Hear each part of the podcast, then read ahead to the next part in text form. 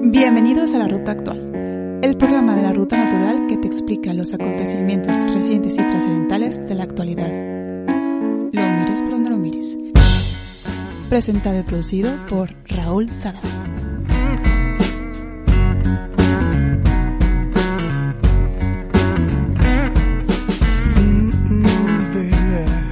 Turquía está gobernada por el AKP, el Partido de Justicia y del Desarrollo. Y es así desde que ganó las elecciones en 2002. Desde entonces, el partido dirigido por Recep Erdogan ha dictaminado el rumbo de la política y la estrategia turca. Prácticamente podemos decir que la Turquía del siglo XXI, al menos de lo que llevamos de él, es la Turquía de Erdogan. El partido del AKP fue fundado en 2001. En 2002 se hizo con el poder y ya en 2004 la Unión Europea comenzaba las negociaciones de adhesión de Turquía para permitir entrar al país al bloque europeo en cuanto los criterios se cumplieran. Ese mismo año, Ankara se afirmaba en una política exterior basada en el principio de cero problemas con sus vecinos.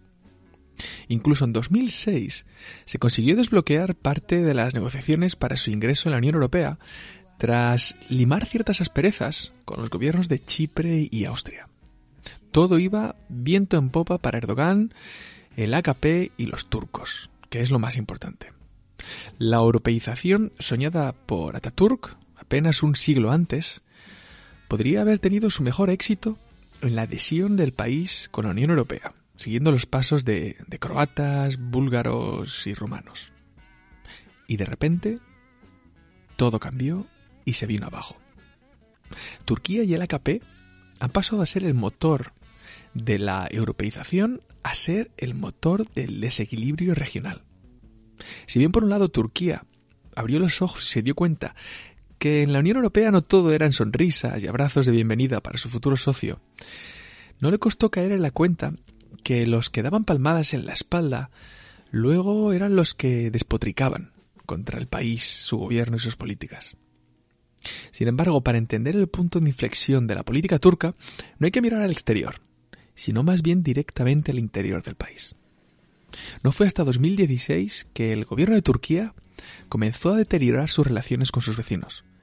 Erdogan cambió su carácter, o sencillamente sacó a la luz su verdadero carácter, tras el intento del golpe de Estado del verano de 2016.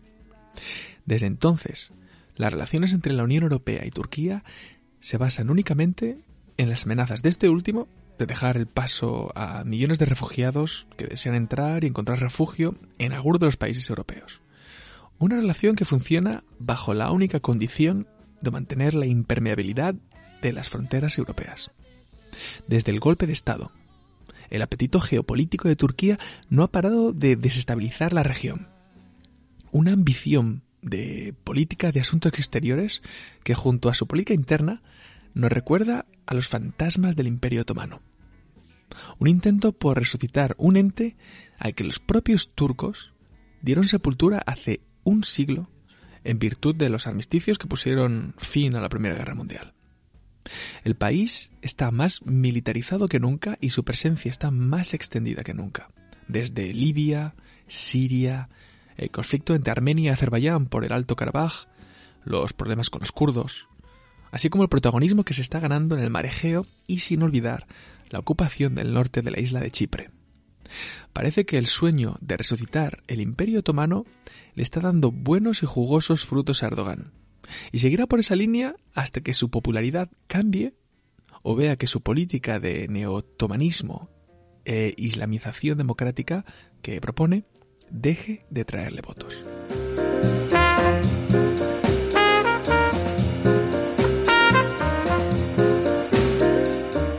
Turquía conoce muy bien quiénes son sus aliados y también quiénes son las potencias con las que menos empatía despierta. Iba a decir intereses, pero no, no, es la palabra adecuada, porque intereses se pueden tener con países y por detrás, con la mano en la espalda y luego de cara a la galería, demostrar cierta rivalidad. En el caso de Turquía, sin duda alguna, su política geoestratégica tiende a despertar al oso ruso. Pero lo justo como para evitar llegar a mayores, a menos a lo que se refiere a la diplomacia. La historia viene de lejos. Rusos y otomanos han tenido conflictos, guerras y tensiones varias a lo largo de la historia. Tanto en la frontera del Cáucaso como en los países satélites, como, en los Balcanes, donde la influencia otomana ha sido muy persistente. De hecho, esa es una de las razones por las cuales Albania es un país de mayoría musulmana. Y los rusos del imperio y los rusos soviéticos tuvieron también mucho interés por aumentar su influencia en la región. De hecho, históricamente, muchos países del perímetro ruso, como Bulgaria, Azerbaiyán, Armenia, etc., han tenido un especial cariño histórico por los rusos, justamente por defenderlos históricamente frente al Imperio Otomano. Tras la Primera Guerra Mundial, el Imperio Otomano se derrumba y nace la actual Turquía. Y ya desde sus orígenes la tendencia del país era la europeización y acercarse a ciertos valores occidentales como la democracia, la separación de poderes y la secularización del Estado. Luego, más tarde, Turquía pasó a formar parte de la OTAN, de la Organización del Tratado Atlántico Norte, y su adhesión fue especialmente relevante para los intereses del bloque, del bloque occidental me refiero, frente al Pacto de Varsovia, el bloque más soviético. Quizás, quizás es un episodio menos conocido. Siempre se llevó muy a la sombra por los americanos, pero cuando estalló la crisis de los misiles de Cuba en 1962 y tras las tensiones y las negociaciones entre Kennedy por Estados Unidos y Khrushchev por parte de la URSS, se decidió desmantelar las, las bases y los misiles de la isla, de la isla de Cuba. Este suceso se vio como una derrota de la URSS, pero raramente se menciona que en aquel acuerdo los americanos aceptaron desmantelar por su parte los misiles Júpiter que tenían en las bases de Turquía. El gobierno de Kennedy no publicó la información hasta seis meses más tarde y para entonces lo que quedaba grabado de manera indeleble en la memoria de todos era Cuba, la amenaza americana y la salida por patas de los soviéticos. Vaya que fue un movimiento magistral de la administración Kennedy para quedar como el vencedor de un duelo de titanes que quedó más o menos en tablas. Es decir, que Turquía fue importantísima para el intercambio de cromos. Es que además la distancia, si miramos un mapa, la distancia entre Cuba y Washington DC, la capital de Estados Unidos, es poco más o menos que la distancia que debe recorrer, que debe recorrer uno de esos misiles nucleares entre Turquía y Moscú, la capital de Rusia. Con esto quiero decir que, que el papel de Turquía y su membresía en la Alianza Atlántica fue clave para la crisis de los misiles. Más, más tarde, el acercamiento a la Unión Europea de Turquía también supuso un alejamiento y una alineación contra el área de influencia rusa. Sin embargo, a mi modo de ver, el mundo desde entonces ha sufrido un cambio brutal, drástico a nivel de los equilibrios de poder e influencia desde la caída del bloque soviético a principios de, la década de los 90.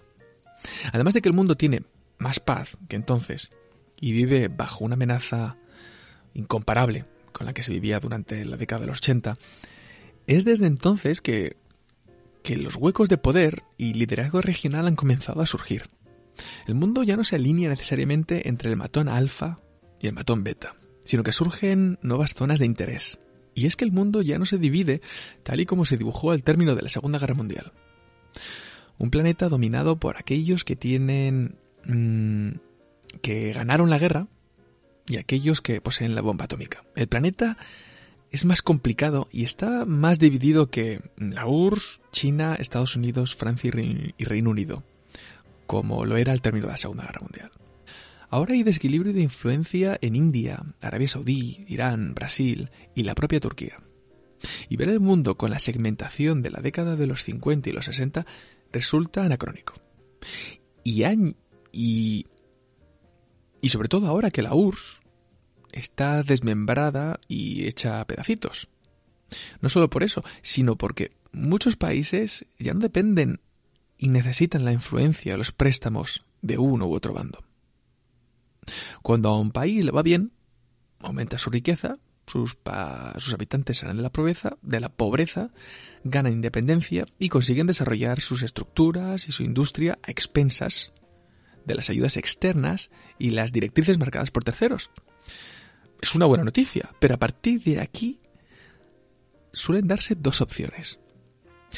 O tienden estos países silenciosamente a continuar su tendencia de desarrollo, en lo que se refiere al resto del mundo, centrando su política en, en, lo que viene a ser puertas adentro, es decir, la mejora del nivel de vida, desplegar un tejido industrial para que la gente pueda encontrar trabajo, disminuir el desempleo. Y en tanto en cuanto se refiere al exterior, tan solo centrarse en acuerdos comerciales, la rebaja de tarifas y aranceles, así como incrementar el turismo, desarrollar la riqueza natural e histórica, quizás facilitar los visados a los turistas para que la gente venga a visitar el país y, y pueda aún más incrementar sus ingresos, desarrollar el sector de servicios. Esto además suele traer consigo una mayor protección del medio ambiente, protección también de bienes históricos, el patrimonio artístico y cultural y, otro montón de etcéteras. Este es el caso ideal, a mi modo de ver, de un país que, que deja el liderazgo de un tercero y, visto que las cosas van bien, decide seguir tomando su, propia ruta. Por otro lado, como decía, un, un país que le van bien las cosas puede también centrarse en ganar influencia territorial, aumentar su presencia en la región, meterse en los asuntos ajenos y auparse como un nuevo eje central político e ideológico. En mi opinión, en el primer caso están países como Corea del Sur, Costa Rica, Australia, Nueva Zelanda, Canadá, Estonia, Lituania, por ejemplo. Esos países que raramente aparecen en las noticias. Nadie sabe mm, dónde está su ejército si lo tienen, o más allá de los cascos azules o misiones de paz. Países que son conocidos por sus marcas más, diría yo, más marcas de empresas como, o marcas de sus monumentos, marcas de su propia naturaleza. Conocemos a Corea del Sur por, por Samsung y conocemos a Costa Rica por sus parques nacionales y no por sus injerencias políticas o territoriales. Son países que pertenecen, que perdona, que permanecen en la sombra. Dejan que otros se despeguen, se, se, se peguen por llegar a los primeros puestos y ellos poco a poco van escalando posiciones en las pues en las clasificaciones, los rankings de pues el índice de desarrollo humano, el producto interior bruto, el nivel de vida, eh, camas por hospital por cada mil habitantes, alfabetización de la población, acceso a internet, etc. Y en el segundo caso están países como Turquía, que a medida que desarrolla su industria, su producto interior bruto, aumenta y gana peso internacionalmente, ha centrado su política en los asuntos exteriores, y es ser parte de los conflictos que ocurren dentro de la zona de influencia. Así ocurre con, así ocurre con Libia, para empezar. Turquía está comprometida con el gobierno de, de con el gobierno de la Unión de el gobierno de la Unión que se ha levantado en, en Libia y envía hombres y drones desde finales de 2019, lo que ha sido decisivo para que el ejército pueda plantarle cara al mariscal Haftar, el, justamente que está apoyado por los rusos. De igual manera, en Siria, a Turquía se le acusa de haber actuado de manera blandurria y sin muchos ánimos, sin demasiadas intenciones contra el Daesh, de haber apoyado ciertos grupos yihadistas también, y sobre todo de enfrentarse y aplastar al ejército kurdo, quienes sí que estaban cosechando victorias contra el Daesh. En lo que respecta a Chipre, pues el norte de la isla está ocupado por el ejército turco desde 1974. Y bueno, hace apenas unos días, el 6 de octubre, Ankara decidió abrir el puerto de Barossa. Barossa es una ciudad veraniega, y era una ciudad veraniega y turística, de mucha fama durante los años 70. Muchos famosos iban allí, tomaban fotos, iban a veranear, a, a farándula, etc. En Mallorca del Mediterráneo Oriental. Pero que fue abandonada tras la invasión turca y que, según la resolución de las Naciones Unidas, nadie más que sus habitantes pueden volver a sentarse en este núcleo ahora abandonado. De hecho, os invito a, a ver las fotos de Barossa en Internet. Es que es literalmente una ciudad fantasma. Normalmente, cuando hablamos de ciudades fantasmas, se habla sobre todo de, de Pripyat, que, bueno, y el desastre de Chernóbil. Eh, pero, en mi opinión, el mejor, uno de los mejores ejemplos es que es Barossa. Eh, es, un venidor completamente abandonado en manos de la arena, la sal, la flora y la fauna. Bueno, y no termina aquí la cosa. En Turquía, en el mar Egeo, que prácticamente pertenece a los griegos por, bueno, pues por las numerosas islas que tienen desperdigadas por, pues por, por todo el mar, pues los gobiernos de Ankara, el gobierno de Ankara está desplegando navíos de exploración en zonas potencialmente ricas en gas natural, pero que están en ciertas disputas, zonas que están en ciertas disputas entre los dos países, lo que no hace ninguna gracia a Grecia y lo considera como una intromisión y casi casi como un ataque a su soberanía. Y bueno, creo que ya para terminar con la lista de injerencias turcas queda la, última, quizás la más reciente, la del conflicto en Nagorno-Karabaj, donde Turquía apoya militarmente al gobierno azerí y sus intenciones frente al gobierno armenio de Ereván. Y es que esta lista no es otra cosa que las guerras del propio Erdogan. Guerras egocentristas de una sola persona. Cuando un país al que no le van mal las cosas, y desde luego eh, eh, este siglo no le iban mal las cosas a Turquía, y desde luego le podrían ir mucho mejor, al país y a su política, su presupuesto y su discurso finalmente termina centrándose en el, enfrentamiento y es un síntoma de que por dentro las cosas no van bien del todo.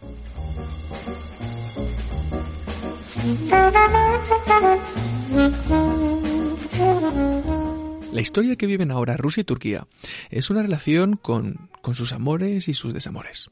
Los países viven siguiendo una relación que propone pues ventajas y desventajas. Erdogan y Putin han hecho, eh, de hecho, hablan el mismo idioma en tanto en cuanto ambos desean eh, echar a Europa, mover a Europa del tablero de ajedrez, evitar que la Unión Europea meta sus fichas en la parte central del tablero. Pero más allá de la Unión Europea, los intereses de ambos, de Rusia y Turquía, se transforman en inconvenientes. Si esta, de hecho, es que su relación está fundamentalmente eh, basada en una divergencia concreta, que la ganancia de influencia del uno se lleva siempre a cabo en detrimento del otro. Todo lo que es bueno para Turquía acaba siendo malo para los rusos. Y es que con todo, no queda duda que el futuro de las relaciones turco-rusas será uno de los elementos determinantes en la reestructuración geopolítica de esa zona de influencia de, de Euroasia, la cual a día de hoy se encuentra en plena efervescencia. Las noticias no, no paran de desbordar titulares eh, de esa región. Y es que en esta relación turco-rusa tan desavenida existe un estrecho vínculo de unión. Y es el petróleo y el gas. Principales motores de la economía turca que dependen en su mayor parte de las importaciones con Rusia. Aunque aunque cada vez más el gas se lo trae de Azerbaiyán. Los rusos cada vez más están intentando disminuir la influencia rusa y traer cada vez más, más gas de, de Bakú, del gobierno de Bakú, del gobierno de Azerbaiyán, del gobierno azerí. De hecho, el descubrimiento de un posible yacimiento de gas eh, se inscribe sin duda en la estrategia del gobierno de aumentar el, prestigio del país. Casi casi si como si con esto fueran a ser independientes enérgicamente del mundo entero y con ello pues ya ganarán la soberanía que tanto les falta para ser una verdadera potencia. Lo que ocurrió fue que en agosto los turcos descubrieron un yacimiento de gas natural en el Mar Negro, a lo largo de las costas turcas. Este sí que está en su en su, en su, en su entre sus fronteras. Sin embargo, no parece que esta solución tampoco sea la panacea, pero sí que ha despertado las ambiciones turcas por esta materia prima. Si bien es cierto que su extracción, eh, pues tampoco los turcos creo que pudieran hacerlo solo, necesitarían la cooperación extranjera y la inversión seguramente de otros países. A pesar de todo, mm, sin embargo, se permitiría reducir su independencia de cara gas ruso, quien de momento, a través del gigante Gazprom, pues termina siempre imponiendo sus propias condiciones, que sin duda alguna pues no, no le gusta nada al, gobierno de Erdogan. Por su lado, el eh, Ankara está dando publicidad al descubrimiento de este nuevo yacimiento e intenta ganar apoyo ciudadano admitiendo que el gas del Mar Negro podrá ser utilizado a partir de 2023, justo el año del 100 aniversario de la República Turca. Qué mejor opción, qué mejor evento y acontecimiento. Si es que de hecho todo gira alrededor del petróleo y el gas, por extensión. Y bueno, y las inversiones extranjeras. Tener una política como la de Erdogan cuesta mucho dinero. Cualquier cosa con tal de obtener con qué poder aguantar su política extranjera y sus promesas nacionalistas, hasta el punto de cambiar de opinión o, o de principios. Un poco como decía Groucho Marx, con eso de estos son mis principios, si no le gusta, los cambio. El caso más flagrante en su relación con China, pues hace apenas 10 años, Erdogan afirmaba que lo que Pekín estaba haciendo con sus hermanos los uigures tan solo podría denominarse como genocidio, textualmente. Y es que Turquía siempre ha defendido a esta minoría musulmana del oeste de China, de la provincia de Xinjiang, pueblo de lengua además muy próximo al turco. Turquía servía como refugio para los uigures perseguidos por el gobierno de Pekín desde que el Partido Comunista tomó el control de la región en 1949. Y el país, Turquía, acoge de hecho una de las mayores diásporas de uigures en todo el mundo. Ahora, sin embargo, ya casi no se acuerda ni de eso. Desde 2016, cuando el gobierno turco arrestó y extraditó a un activista político uigur de gran influencia en la política, em, Erdogan cambiado drásticamente el apoyo a esta minoría. Y no es raro si sabemos que por dentro del país está muy malogrado o incluso roto. Turquía vive una crisis política y económica y necesita hacer amistades poco comunes para crear cortinas de humo y consigan distraer al público. Sobre todo con eventos muy nacionalistas y patrióticos, como fue la, la conversión de Agia Sofía en mezquita. Ahora, Ankara y Pekín son uña y carne, y se entienden a la perfección. Por un lado, los problemas se acumulan en Erdogan. Incluso los problemas acentuados por el impacto de la COVID-19 en el país. Vaya, al igual que cualquier, en cualquier otro lado. Pero aún más porque en Turquía era uno de los principales destinos turísticos del planeta. No sé si a lo mejor es el noveno o el décimo destino turístico con, con más millones de, de turistas que recibe cada año. Incluso uno de los referentes mundiales de sus mayores insignias, que es Turkish Airlines, las aerolíneas nacionales turcas, pues dentro de la crisis sanitaria está gravemente impactada la empresa por la falta de pasajeros y por las restricciones de viajes en medio mundo. Eso por un lado y por el otro, su gobierno está perdiendo credibilidad. Según el índice, un índice mm, publicado, que se llama el de Democracia Liberal, lo publica el Instituto UBDEM de la Universidad de Göteborg, Turquía se sitúa en los últimos puestos de democracia, más cerca de países como China que del conjunto de países occidentales desarrollados a los que aspiraba a formar parte hasta hace mm, muy poquito. Pero con China, Turquía ha encontrado la horma de su zapato. China tiene el mismo apetito expansionista de Turquía y China puede pagarle los caprichos militares a Erdogan. Desde 2016, de nuevo este año, los dos países han firmado 10 acuerdos bilaterales y China se ha vuelto el segundo importador de productos turcos del mundo. El gobierno de Pekín invierte en Turquía por doquier. Primero, por dentro de su proyecto, dentro del marco del gran proyecto de la, ruta de la seda, la nueva ruta de la seda. Pero, bueno, eh, no solo aquí, sino en otras ramificaciones como en los puertos de contenedores logísticos de Turquía, en el puente que une Europa con Asia a través del Bósforo, eh, inversiones en una nueva central del carbón y futuras inversiones que se prevén para la construcción de una nueva central nuclear en Turquía. Creo que sería la tercera. ¿Y qué sacan cara con todo esto? Pues principalmente le permite desvincularse de las instituciones occidentales evitar tener que pedir prestado al Banco Mundial o al FMI, para poder saciar así su apetito de liderazgo en, en la región. Porque es que el FMI, el FMI, el Fondo Monetario Internacional y el Banco Mundial son conocidos por prestar dinero y luego pedir algo a cambio luego pedir algún tipo de reformas como contraparte a las buenas condiciones del préstamo.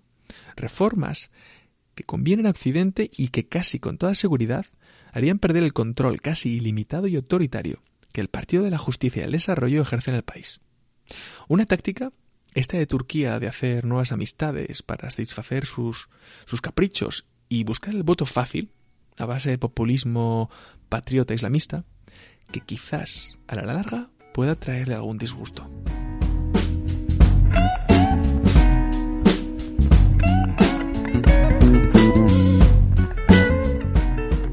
Una vez más, esto ha sido todo por el momento. Espero, queridos escuchas, que hayáis disfrutado de este nuevo episodio de La Ruta Actual, un programa de la Ruta Natural. Muchas gracias por elegir y escuchar este audio que analiza temas de actualidad de manera honesta, lo mires por donde lo mires. Ahora disfrutad de la tira de la ruta, ofrecida por Fer en Monigotes sin Fronteras para el programa de hoy y que estáis viendo en este momento para aquellos que disfrutan del programa desde YouTube. Y para los escuchas de Evox, lo podéis degustar en la sección de comunidad del podcast. Nos vemos próximamente. Mientras tanto, os espero aquí, detrás del micro. Hasta pronto.